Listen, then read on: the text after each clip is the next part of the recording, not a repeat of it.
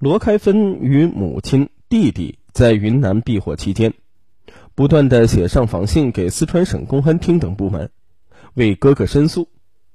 罗开友及其父兄、邻居的冤情得到了有关部门的重视。一九九三年八月，雷波县公安局开棺对女尸进行尸龄的鉴定，发现死者年龄在四十岁到五十岁之间，与李香香的年龄明显不符。基于此，县公安局认定无证据证明李香香是罗开友所杀。但是李香香下落不明，作为其前夫的罗开友负有责任。当年九月。罗开友与父亲、大哥以及邻居沈修元等四人被警方释放，随后被埋在罗家大院里的女尸被牵出，部队也撤销了当年对罗开友强制退伍的决定，并恢复了他的党籍。被释放当天，罗开友要求雷波县公安局全县通报，以证明他的清白，但因李香香下落不明。警方仍认为他有杀人嫌疑，并没有答应他的要求。此后，罗开友发誓，无论如何一定要找到李香香，洗刷自己的罪名。与罗开友的悲愤相对应的，则是李兴发与赵连芳老两口的惶恐与懊悔。当年老两口冲动之下陷害女婿，原本只是想吓唬并整一下罗开友及其家人。没想到事情急转直下，不仅挑动了不明真相的亲人到罗家大闹一通，还严重干扰了警方的办案方向，将罗开友及其家人死死的钉在了杀人凶手的十字架上。事情的发展已经不在他们的掌控之中，于是李兴发委托侄儿李坤林火速写信给远在天津的李香香，让他更改姓名，隐藏起来。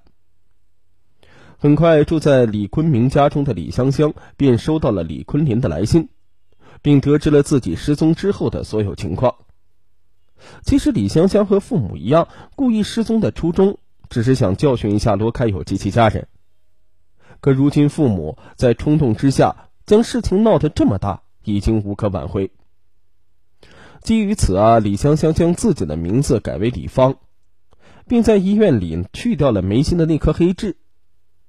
然后啊，在李坤平帮助之下办了一张假身份证，用这个假身份证，在天津静海县陈官屯谭村咸菜厂找了一份工作，并在附近租了一间房子，过起了隐姓埋名的生活。一九九三年底，李芳在媒人的介绍之下，认识了陈官屯西长屯村的本地小伙孙延斌，两人建立了恋爱关系。李芳谎称自己老家在四川，父母双亡，已经无其他亲人。孙延斌及其家人相信了他的话。一九九四年，孙延斌提出与李芳结婚的要求。李香香失踪之后，其户口已被当地派出所吊销，所以李芳啊也就没有户口本，只有一张假身份证。好在孙延斌也是农村人。按照当地风俗，只要办过婚礼，不领证也算结婚。于是呢，当年年底，李芳与孙延斌结婚了。次年，他们生下了一个儿子。在此期间，罗开友对李香香的寻找也一直在进行着。当过侦察兵的罗开友用卧底的方法，委托一位叫做杨正荣的朋友，取得李兴发的信任之后，再由杨正荣请李兴发喝酒。希望从李兴发嘴里套出李香香的下落，可李兴发喝多了说不清楚，酒醒了又什么都不说。杨正荣卧底了一年，却没有任何收获。眼看部队补偿给自己的生活费用即将用完，一九九六年五月，罗开友在朋友的帮助之下，在雷波县城开了一家大药房，同时办了一家私人诊所。在经营药房的过程当中，罗开友认识了第二任妻子文艳。一九九七年十月，罗开友和文艳结婚，次年生下女儿。尽管有了新家，但罗开友一直没有放弃寻找李香香。他不想在为人夫为人父之后，仍然背负着杀人的嫌疑。自从卧底失败之后，罗开友便经常抽空到全国各地寻找李香香，只是每次都空手而回。一次次的调查失败，一度让罗开友对自己的寻妻之旅充满了疑虑。可家人背井离乡，自己和父兄被人莫名收监的一幕幕，又如电影镜头一般在他脑海里回放。因此，罗开友决定，无论如何。无论怎么困难，都要继续追查。可罗开友却忽视了妻子文艳的感受。由于常年寻找李香香，罗开友的经济严重透支，欠下了不少外债。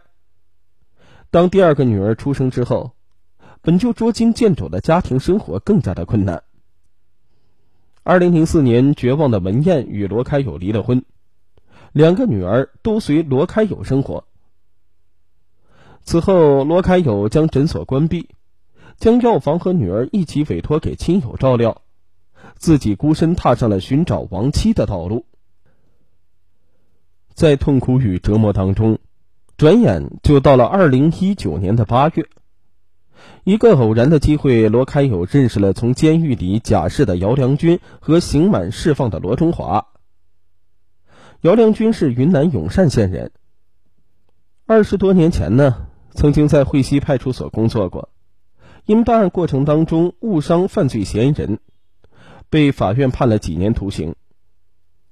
罗中华是雷波县古米乡人，因为拐卖妇女儿童，曾被判处十五年有期徒刑。这两个监狱里被改造过的刑满释放人员非常同情罗开友的遭遇，两人都表示愿意无偿帮助罗开友寻找亡妻。罗开友十分的高兴，便委托他们进行调查。罗中华通过各种渠道得知李兴发呢曾经做过银元的生意。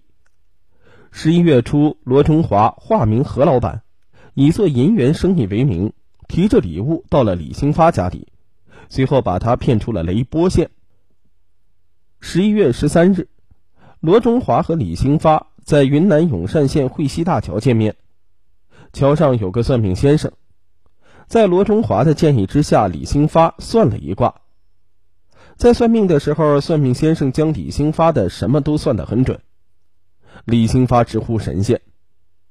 其实李兴发哪里知道，这个算命先生是罗中华的朋友，事先对李兴发的情况做了全面的了解。算命先生跟李兴发说，他这次出门会遇到贵人，至少能赚到一百四十万。发财心切的李兴发于是把罗中华当做贵人。随后呢，罗中华将李兴发带到了惠西区清盛乡，即姚良军的老家。面对六十三岁的李兴发，姚良军称自己是当年办理李香香被杀一案的专案组人员，同时也说李香香当初遭罗开友的殴打，他可以为他争取到至少一百四十万的精神赔偿。不过前提是要见到李香香。李兴发想，原来算命先生说的一百四十万横财就是这样来的呀。此时的他完全被一百四十万给迷住了心窍，终于放下警惕，说出了真相。李香香的确没死，她现在人在天津，重建了家庭。至于具体的地址，他也不清楚。姚良军分析，李兴发没有讲出全部实话，但他害怕问多了让李兴发产生怀疑。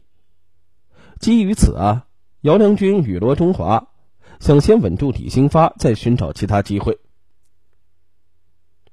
一次偶然的机会，姚良军趁李兴发不在身边的时候，在他的电话本上看到了一个奇怪的名字，叫“走大”，区号是零二二。